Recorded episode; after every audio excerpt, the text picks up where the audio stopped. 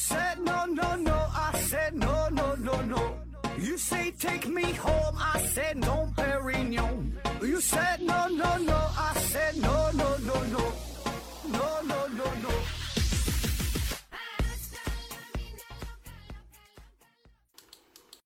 拼命探索不求果，欢迎您收听思考盒子。本节目由喜马拉雅平台独家播出。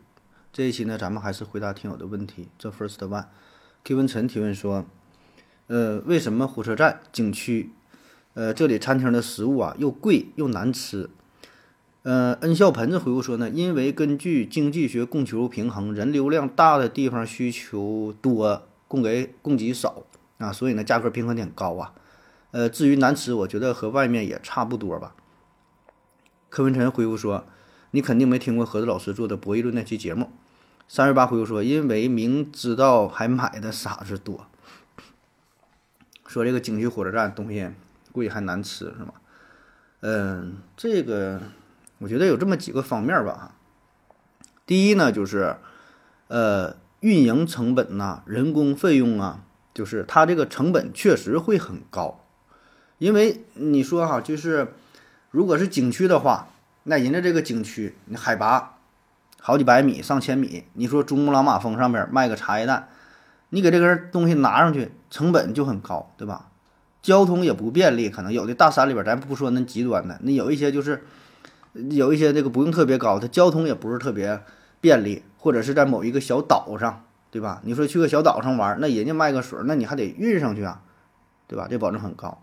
然后你说像在火车站这些地区，那这地方寸土寸金，租金也会比一般地方高啊，所以咱这得承认，就是人家这个成本很高，然后呢，人工呢也不便宜。那那你说很多山区，你说怎么运城？那就是人一一担子一担子挑上去了，没有车也开不上去，没有什么其他的方式，就是这个人工，对吧？对这个成本很高。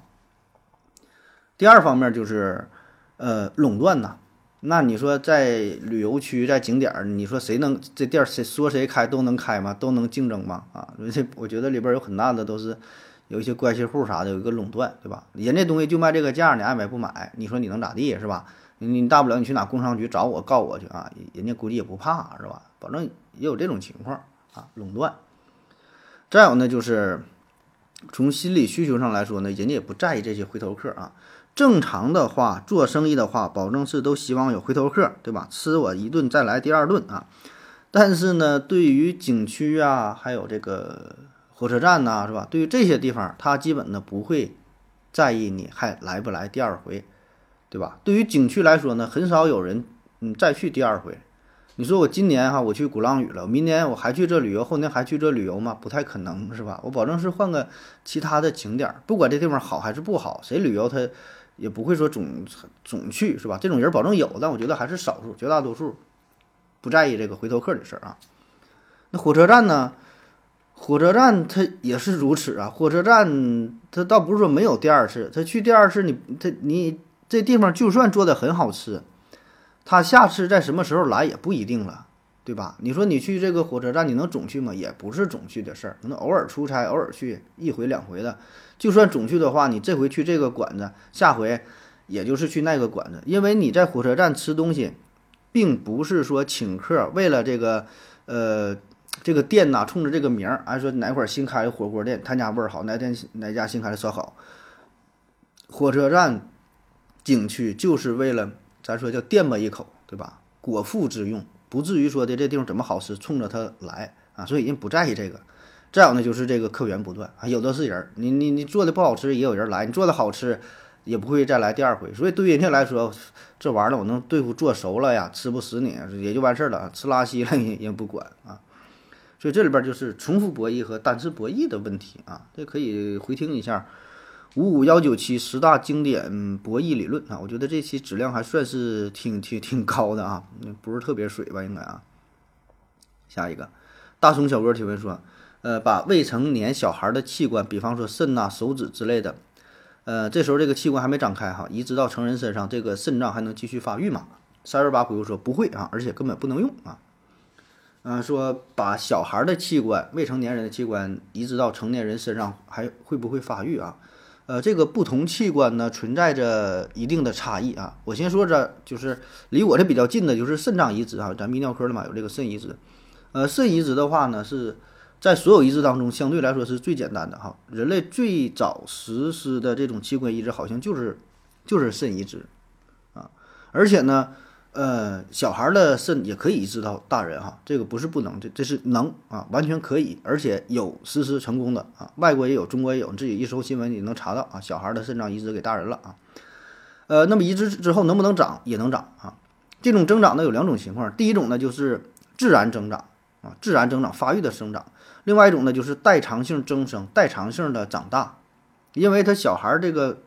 这个工这个血流量啊，这个肾脏的工作这个机能啊不够啊，代偿性的增长，所以呢，你这种增长吧，你也很难分辨它是自己自然长大的，还是说代偿性长大的，因为你做完检就是移植之后，你做检查，这肾脏保证比原来都大了啊。原来比如说啊，是一个是一个多大的东西，哎，过几天一不是过几天吧，过几年吧，哎，一看啊，比原来大了啊，保证是是大啊。还有像这个肝脏。肝脏呢是所有这些器官当中可以说是再生能力最强的啊，就肝呢有这一小部分就行啊，有这几分之一的还能长，还能刺激生长啊，也是能长大啊。但是有一些器官呢就不能长大了，有一些器官甚至说它能不能用都两说。像你说这种手指的器官移植，我是没听说过手指能器官移植，就是说还能用的哈。你移植可能能移植吧，但是移植之后它动弹不了吧？那因为这个太太细呗。咱这里说是一体移植啊，就别人手头剁下来。给这人安上，自己的能啊，自己的能他也恢复的不是特别好，它里边有一些血管还好，有些神经挺难的啊。下一个前方路口右转，提问说可以讲讲臭氧层吗？小时候啊，宣传再有多少年臭氧层空洞就能毁灭人类，呃，现在好像又说慢慢又恢复了哈。还有为什么呢？呃，南极才有，而不是人类活动的更大的地区，大气环流不足以说明这个问题啊。呃，臭氧层破坏很快，恢复也能那么快吗？啊？说这臭氧层的事儿是吧？臭氧层这个近些年好像确实不太提了。我记得我小时候，说这话得是多少年前上小学那阵儿吧，小学、初中可能还经常提呢。呃，说保护环境，那时候保护环境就是经常说的事儿，就是冰箱这个氟利昂的问题啊，说破坏臭氧层，呃，南极上空空洞了啊。呃，现在提的很少了，因为什么呢？现在它它不不用了嘛，现在都不用这个含氟的冰箱冰柜啊，现在都是用新的。制冷剂 R R 什么，一些是碳基类的吧，R 二二啊，R 四幺零什么的，就是它用其他的制冷剂，那么它经过，嗯，它制冷这个过程呢，就不会产生这个氟利昂啊，不会破坏臭氧层啊。那么现在这个南极的臭氧层恢复到什么情况了啊？二零二三年一月，就今年的事儿啊，一个由联合国支持的专家组在美国气象学会第一百零三次大会上表示，南极洲上空臭氧层的巨大空洞正在逐渐愈合，啊，有望在四十年内得到修复啊。所以它不像你说的破坏的很快，恢复的也很快哈。这四十年呢，四十年也是预计四十年能够恢复，而且这个。嗯，含氟冰箱已经停用也是很长时间了，对吧？所以你看恢复的时间也得是个五六十年，没有说的不是你我我当然了，你说这快慢也都相对的，我不知道你你理解的这个快是是有多快啊？反正基本按他这说法呢，也得是四五十年左右啊。反正总之呢，它是一点点的改善啊。这个报告说的是从两千年开始，南极上空的臭氧层空洞的面积和深度就一直在呃逐渐改善啊。咱们可以看一下这个数据哈，这个很容易查得到。从一九七九年的春天，南极地区出现了臭氧层空洞，那时候已经发现了，但是范围不大。那那时候已经有有这个冰箱了嘛。随后呢，就逐逐年扩大哈。到了两千年的时候啊，呃，南极臭氧空洞它就说最大的时候的面积是两千九百万平方千米，差不多三个中国这么大啊，基本占据了整个南极洲啊。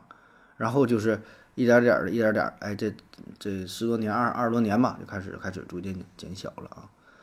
那么说这个臭氧啊，这个是咋回事儿啊？这个臭臭氧呢是氧气的一种同素异形体啊，化学式呢是 O 三。呃，在自然界当中，这个臭氧呢一般呢是分布在距离地面大约二十到五十千米的大气当中啊，这个层叫做臭氧层。主要的作用呢就是吸收太阳当中的这紫外线的辐射，所以呢就能保护地球上的生物，不管是动物还是植物啊，都挺害怕这个呃紫外线照射的啊，因为这种照射它会它会就是嗯影响这生物的这个细胞嘛，然后然后就是对动物啊、对人物整个生态系统都有很大的影响啊。那么这里说这个臭氧层空洞啊，并不是说真正空洞，真正漏了一个大坑啊，只是说在南极洲上空这个区域，它的臭氧层是比别地方薄，臭氧层比别地方少啊，就是这个意思。所以这个紫外线，嗯，特别是二百三十到三百二十九纳米的这个紫外线啊，就会就照射就特别严重啊。然后说这个臭氧层呢，为什么不是在人类使用的上空，对吧？你说你家用冰箱，那就你家上空漏个洞呗，那为啥还影响别的地方呢？啊？呃，刚才你提到这个大气环流哈，这个是一方面的原因啊，就是就是这个臭氧嘛，随着这个大气环流进行运动啊。那为什么到了南极上空它就不走了呢？啊，这就是南极上空局部保存有什么特殊的原因，对吧？要不然这全球的应该是比较均匀的状态啊。一方面呢，是因为围绕南极大陆的周围有一股非常强烈的环形风，这就叫做极地涡旋啊。它呢将南极上空的空气与世界其他地方的这个空气呢是隔绝开来啊。这地方来能来，但你想走啊，就就就费劲儿啊。然后呢，这南极上空呢还有一个特殊的点，就是极地平流层云啊。这些云层呢能够浓缩啊，可以破坏臭氧的这些污染物。就是把这个，把这个氟利昂啊全都集中在这地方了啊，所以呢，就是南极上空啊就非常多啊。当然，它这种作用呢也是有季节性的，一般呢都是，就是南极的春天比较多啊，就冷的时候没有事儿，冷的时候这东西，呃，能够能够就是储存起来啊，不会发生这个化学反应。就是一到春天呢，开化了，冰雪一一一融化，它就释放出来，呃，然后开始就破坏了啊。下一个问题，幻觉 J.K. 提问说：“盒子，你看这个数据对不对？是不是有六千人听了节目并购买？这这问题没看懂啊，不知道你说的是哪期节目啊？有六千人收听购买了，你给我加个链接或者是发个截图啥的啊。”下一个，呃，七四一杯茶提问说：“小何老师，请问呐，新冠刚刚痊愈两周到一个月之内不能剧烈运动，否则容易。”诱发心肌炎或猝死，这是真的吗？我在网上没有查到这方面的资料，都是传闻。呃，你想查这方面资料是吧？我可以给你推荐几篇文章啊。嗯，一个呢是周平、关敬元啊，在中国循环杂志二零二三年三十八卷第一期九十一到九十五页啊写的，这题目叫“新新型冠状病毒感染相关爆发心肌炎一例”，还有一个是。韩拓、李莹啊写的新型冠状病毒肺炎疫苗相关心肌炎的临床研究与机制探讨，发表在西安交通大学学报上，是二零二二年的第四十三卷第四期，在第五百二十八页到五百三十三页。还有一个是刘文南、杜美玲写的新型冠状病毒感染可能导致重症爆发性心肌炎的研究进展，发表在中国医药二零二二年第十五卷第六期。八百二十一页到八百二十五页啊，这个都是，呃，在网上可查的啊。当然，你得你得有这个万方啊，要不然万方没普查你有这个号哈，要不然你也看不到这个全文呐。就是这个东西保证是有，而且人家是已经发表在专业的学术期刊杂志上了啊。下一个，K 文晨提问说，为什么动物很难发生变异？呃，微生物啊，比如细菌、病毒等，却很容易发生变异。三十八回复说，动物变异的更厉害吧？你生的孩子和你长得一样吗？个子一样吗？思想观念一样吗？啊，说这动物发生变异慢，呃难是吧？嗯，细菌、病毒容易。这个，这首先细菌和病毒啊，你说这些东西，咱主要说病毒吧，对吧？病毒变异很快嘛。病毒它结构单一，啊，非常简单。然后呢，在分裂过程当中，这个核酸链啊会随机的变化，就很容易引发病毒结构的改变。而且本身它繁殖速度就非常快呀。你想想，它这个一代一代繁殖，那才用多长时间？动物的话，你说生个孩子得多长时间？对吧？起码它得成熟了。你像人的话，咱说你得得青春期是吧？那动物的话也得是几年吧，对吧？十几年。那你这个时间上，这就差挺长时间。然后你说这个这个变异，你指的是什么样的算是变异啊？比如说一个小猫下了一个崽儿，那那个小崽儿跟它长得不一样，你这个算不算变异？还是你指的是必须这个猫上面长了个犄角，是吧？猫长了两个尾巴才算是变异呢？还是说长得不一样就算变异呢？变异到什么程度算变异呢？是吧？我觉得这个就看你定义呗。下一个，L Y R 四二五零零零零提问说：盒子你好，马上要考试了，你对初中生有什么建议？谢谢。三二八回复说：不要紧张，会的就会啊，不会的记住以后多练习啊。初中生考试了是吧？啊，初中学习，嗯，初中这个时代呢。考试倒没啥建议啊，考试你就瞎考呗，随便答一答就行。但是对初中生嘛，我嘱咐这么几句哈。呃，第一个呢就是控制好自己的情绪啊，因为初中生这不是就逐渐进入到青春期是吧？正是处于一个相对比较叛逆的时代啊，然后也是容易受到网上的一些一些什么影响是吧？有人带节奏啊，然后如何如何的，这还是控制好自己的情绪，然后处理好跟父母啊、跟这个同学呀等等吧这种这种关系啊。还有一个呢，就是要抵得住诱惑啊，这种诱惑非常多。那我感觉从你看我小学时候还没太在意这些事儿啊，就是就是小时候呃小学时候啊，那时候咱班里边吧都挺都挺穷啊，那时候上学嘛都是在农村嘛，都是在一个村的，家里的生活水平呢都差不太多，你看不出谁家有钱，也看不出谁家没有钱，穿的用的什么都差不太多。但是从初中开始，我就非常明显就有这种有这种贫富的概念啊！我上初中的时候是骑一个特别破的一个自行车啊，是我家一个亲属是谁我二舅还是谁啊？给我一个淘汰的一个一个自行车哈，非常非常破啊！就是夸张的说法，除了铃不响哪都响啊！就是一瞅就是非常非常埋汰啊一个自行车。但是班里边呢就有同学骑那个大赛啊，那时候叫大赛，就是。能变速的几档几档的，前边就是一拧嘛，咔咔咔，前后轮、大轮、小轮能能变速，非常帅啊。然后就就是就非常羡慕啊。那那时候还不太，还有什么羡慕的？那时候还不太讲究穿什么鞋，像现在玩儿年轻人小孩儿这个整整那个球鞋是吧？一整到好几好几千呢，或者是一些什么电子产品。那时候咱还没有，我就这对这个自行车印象挺深。其余的穿的什么的吧，有人穿好的，但是也不太认识哈。咱那时候顶多就什么真维斯啊、佐丹奴啊、班尼路就算挺好的了啊，那就算大牌了啊。阿迪耐克啥的，好像也不太普及哈，不太知道呢啊啊。所以我就说吧，那时候就会有非常明显的就是，哎，就羡慕啊。所以呢，这种情况，我觉得现在。会越来越严重啊，因为贫富差距也会越来越严重啊。那有钱的是真有钱啊，那可能小学生都开始比，哎，人家家长开奔驰宝马去接你，咱这怎么就得是骑个小电动是吧？所以，嗯，在青春期这段时间，我觉得这种心理呢还是会非常严重的哈，不像成年之后，可能会慢慢适应哈，也就好了，就也不太在意了，在意也没有用嘛啊。那个时候自尊心还是比较强的啊。所以呢，我觉得如果有可能的话吧，尽量呢控制一下自己的情绪，然后呢抵住这些诱惑啊，把心思呢真是放在学习上啊，因为那些东西其实没啥用啊。特别你长大之后，你会觉得，哎，那那些玩的都是比较 low 的啊，追逐那些东西意义不大啊。再有呢就是自律性哈，自律性嗯。就是学生时代吧，学习这个事儿，我觉得还是靠自己啊。在学校虽然有老师管着，回家有家长管着，但更多的还是靠自己，因为别人管着，谁也不能二十四小时管着，对吧？而且你这东西，呃，你自己真正怎么去努力，努力到多大程度，也只有你自己知道啊。所以不只是初中、高中吧，大学啊，一直也都是啊，保持一个自律性。你越早的知道这个事儿，越早能够自律，控制住自己，我觉得你就能。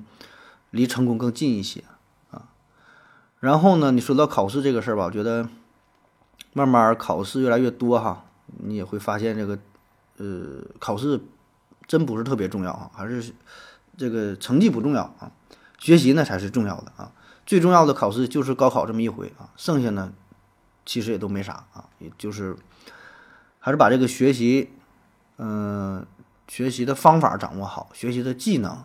然后呢，把这知识掌握好啊。至于成绩呢，真是不用看得太太重啊，就是高考这么一回，这么一嘚瑟啊，其余那也就是那么回事儿啊。下一个问题，为什么到了学生时期不用铅笔，而是用黑笔啊？三二八回复说，主要是对汉字掌握的可以了，不会出现错别字啊，不要涂改单个字儿啊，呃，一错就是一个数学题。三二八回复说，作业太多，削铅笔浪费时间啊。说铅笔是吧？铅笔一般都是小学时候用的多，一二年级小孩儿慢慢长大之后了就不用铅笔了，慢慢开始学着用钢笔啊。呃，主要就是因为这小孩容易写错字儿呗。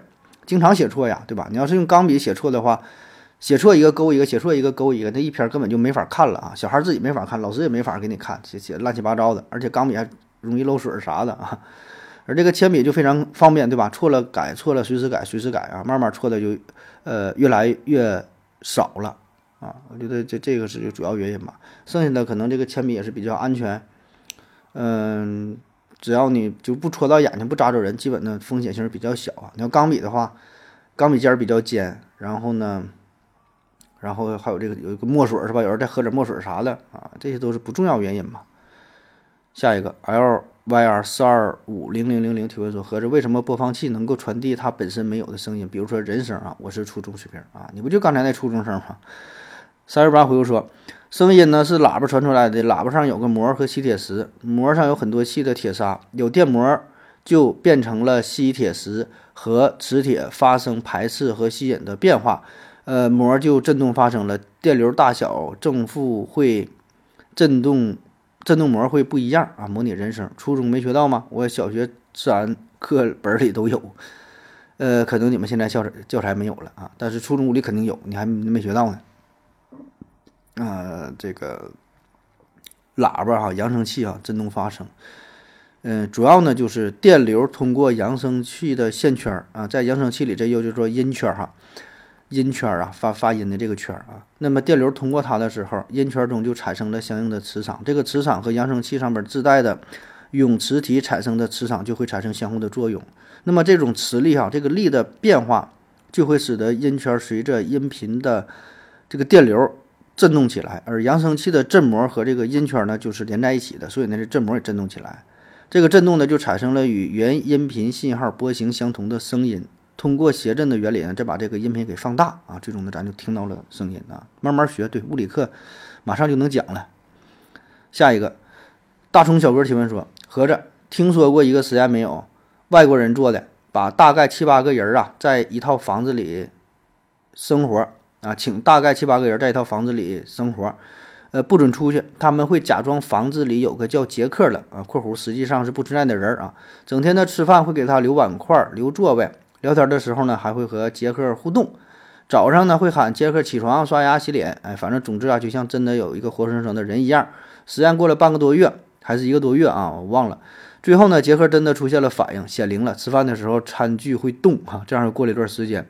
有人说。杰克，你知道吗？其实你是不存在的啊！从那以后，杰克呢就再没有回来显灵啊。实验人员由此，呃，类推出各种宗教的神的来由啊。（括弧神仙来由）我小时候想，嗯，过有过多种推理和实验推理不谋而合。三二八回说听说啊，这事还真没听说过。你要有原文链接或者是视频啥的，有一个出处，你告诉我一下啊。这种事儿，就是都市传说吧，当一个。故事吧，一听一听一过完事儿，啊，因为这个很容易去验证啊，对吧？你说做这实验很容易啊，对吧？如果能重复的话，那就那就证明这事儿是真的呗。但我估计十有八九是重复不了啊。这个谁好信儿可以重复一下。下一个老刘爱上盒子提问说：“请问盒子，为什么说溥仪是末代皇帝？他之后的袁世凯和张勋不是复辟了吗？是不是因为他们没有得到历史和人民的？”承认三十八回复说封建制度的最后一个思维和这回复说张勋复辟就是溥仪啊，日本人又帮他复辟了一次啊。说中国最后一个皇帝哈是公认的就是溥仪啊，为什么不是这个袁世凯和张勋呢？这跟这跟张勋就没有什么关系了。你要说跟袁世凯呢，呃，咱说一说啊，溥仪他在位的时间他有两次，一个是在一八零啊，一个是在一九零八年到一九一二年。第二段时期呢，是在一九一七年的七月一号到一九一七年的七月十二号啊，非常精准的时间哈。他有两次在位当皇上，哎，两个时间。那么中间这一九一二年到一九一七年是谁呢？就是袁世凯上任。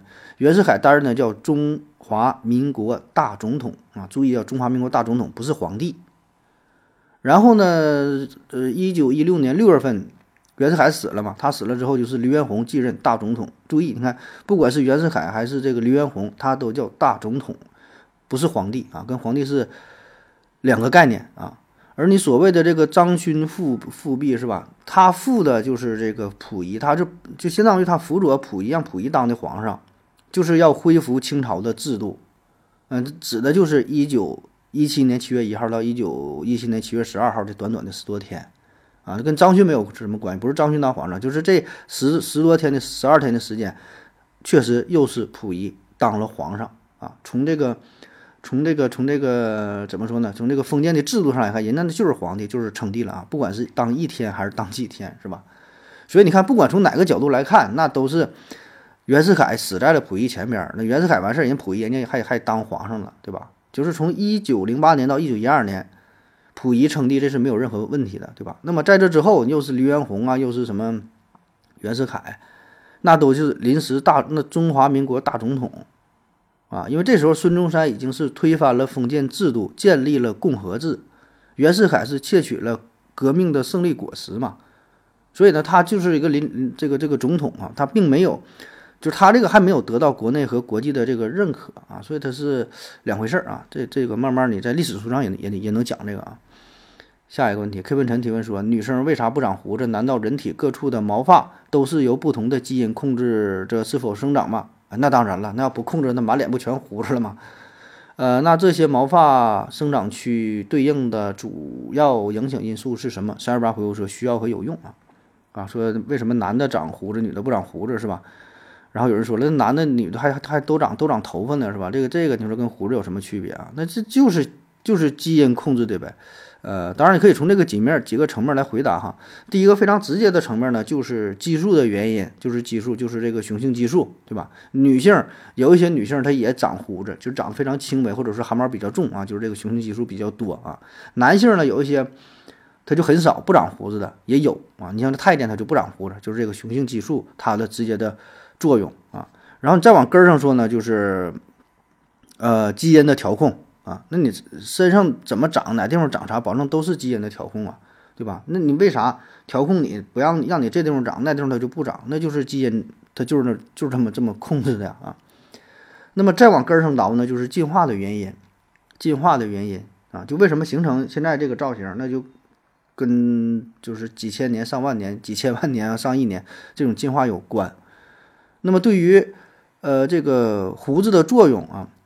呃，像一些猫科动物就有非常大的作用，就是你像这个猫，它钻这个洞，它就是靠这个胡须来测量一下，看看我这个能不能钻过去啊。如果你要把这个猫的胡子给剪掉，那它基本就废了啊，它就这都动弹不了了。你看这个猫，它体型蜷缩起来，有一些非常小的缝隙都能通过去，是吧？它得就是靠这个胡子来测量的，这是一个功能。当然还有其他不同的功能啊。那么对于人类来说，你说这个胡子有什么作用啊？嗯，胡子好像也没有什么特别直接的作用啊，那顶多算是一个男性比较成熟的标志，呃，或者说什么呢？就是代表着这个人儿啊，这个男人呐，雄性激素比较多，比较生猛，身体比较强壮，精力比较旺盛。那么在过去啊，这也就是一个优势，对吧？女的，你说怎么看这个男的厉不厉害？一看大伙长得都差不多。那时候穿的，你说谁穿一个兽皮比别人好嘛？是吧？也彰显不出来，就看这个胡子啊，胡子多就比较爷们儿啊，比比较猛啊，就就就选这样的。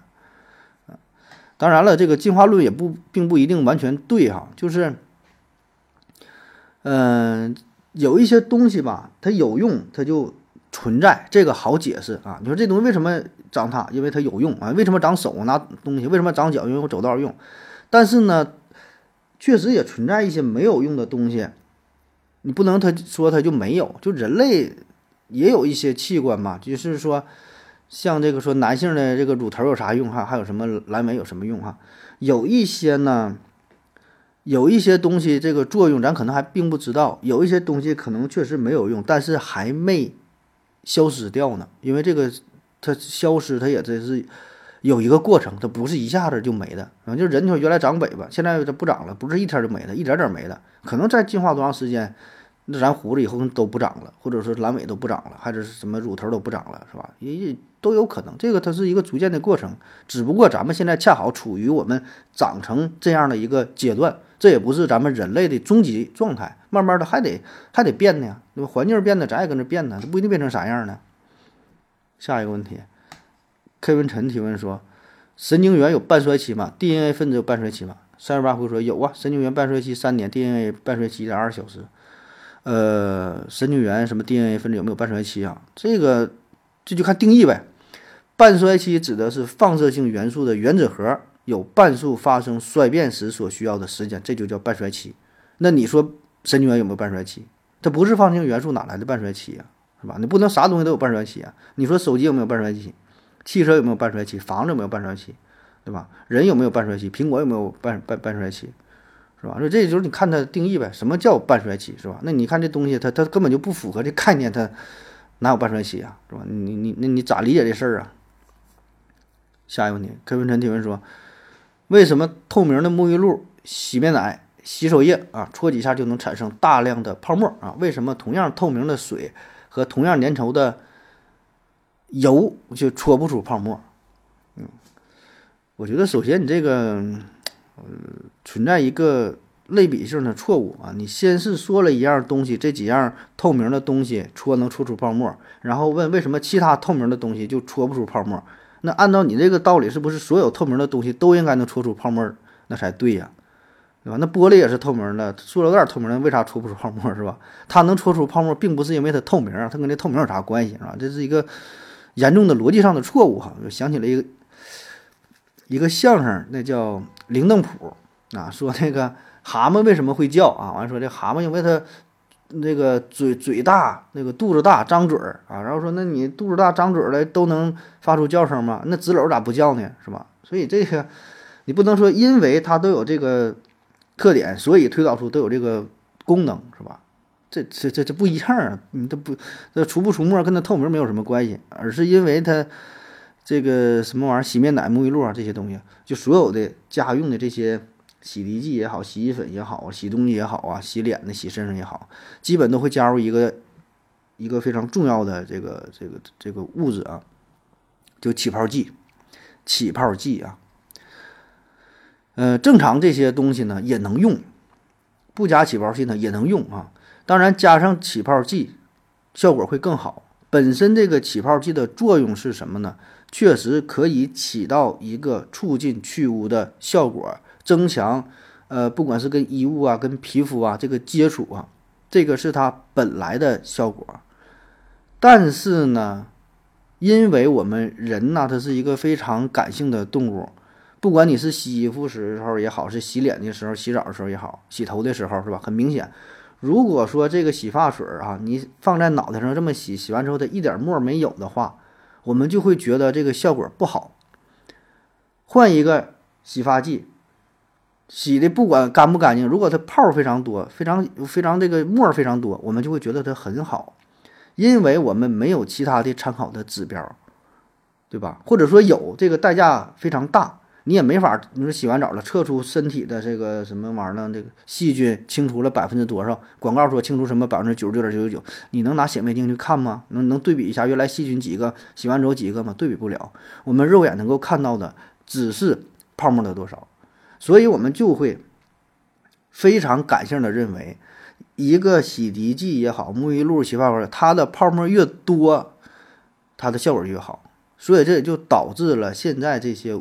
这些洗涤用品呢，泡起泡剂加的是越来越多，啊，这没办法啊，那大伙儿都加，你不加，你这个不起泡，你还一时半会儿改变不了，嗯，这个群众的观念哈，说的难听点儿的，傻逼的共识也是共识，对吧？这只要人足够多，力量足够大，那你没有办法。扭转，起码一时半会儿没有办法去扭转这个状态，所以咋怎么办？只能是人云亦云，随波逐流。你为了赚钱嘛，商家管管这个，而且他还可能起到一个误导的作用，一个宣传作用。他说啊，我们这个泡特别多，我们这效果更好，增加了跟你什么皮肤的什么接触啊，促进什么吸收啊，达到什么呃更强的吸这个这个去污的效果，那形成什么保护膜？说你就说呗，老百姓也不懂啊。所以你这里边这是一个起泡剂的事儿啊。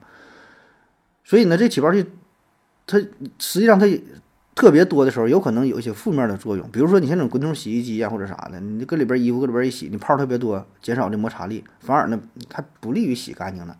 而且你说整这么多泡，你洗完这也是浪费水资源，对吧？这也不不利于环境保护呢，对吧？这这玩意儿就是分怎么说呗啊。下一个听友三九二零幺零四九提问说，为什么呃这个我们人类是不是孤独的？三十八回复说不是哈，只是光速的限制见不到面罢了。但是我们心里在祝福外星朋友，外星朋友啊也在祝福我们。哎，这就是会思考的智慧生物的最大好处。恩盆恩笑盆子回复说，这种灵魂问题啊，霍金都回答不了。呃，说我们人类是不是孤独的啊？人类是不是孤独的？这问题很容易回答啊，不是什么哲学问题，这就是一个语文问题。因为什么呢？什么叫孤独啊？看定义，孤独是一种主观自觉与他人或社会隔离与疏远的感觉和体验，而非客观状态。你看，不，这不是我说的，这就是关于孤独的这个定义。所以你看啊，这里边说的什么？主观感觉是主观感觉，他觉得自己孤独了，而并不是客观的状态。并不是说把这个人儿关在一个小黑屋里边儿，旁边没有人，这叫孤独，并不是。你就是这个人儿扔到菜市场里边，扔到电影院里边，扔到什么什么广场上，全都是人，他仍然会感觉孤独。这是一种主观感觉，是一个人生存空间和生存状态的自我封闭。所以也就是说。你愿意孤独，你就可以孤独啊！你不愿意孤独，你可以调整自己的心态，让自己不孤独啊。那说我们人类是不是孤独的呢？因为我们人类是一个集体，我们人地球上有这么多人啊，好几十亿人，那每个人的想法它是不一样的啊。说孤独这个事儿不好，不太好理。那我们换个问题，说我们人类是不是？是不是很高兴的？我们人类是不是很悲伤的？那你很难回答，对吧？这么多人，有人悲伤，有人不不悲伤，你怎么说？嗯，很难去简单的概括这一个群体的状态吧？啊，所以这就是抬杠式较真似的，我就是是这么回答了哈。但如果说啊，咱就是嗯随便聊一聊关于外星人这个话题的话，我的感觉，我的呃第一感觉还是挺孤独的哈，真挺孤独的，嗯。特别随着人类的这个科技的发展，会越来越孤独啊，因为我们探索的空间会越来越大，然后呢又没找到同伴，对吧？那必然就会很孤独。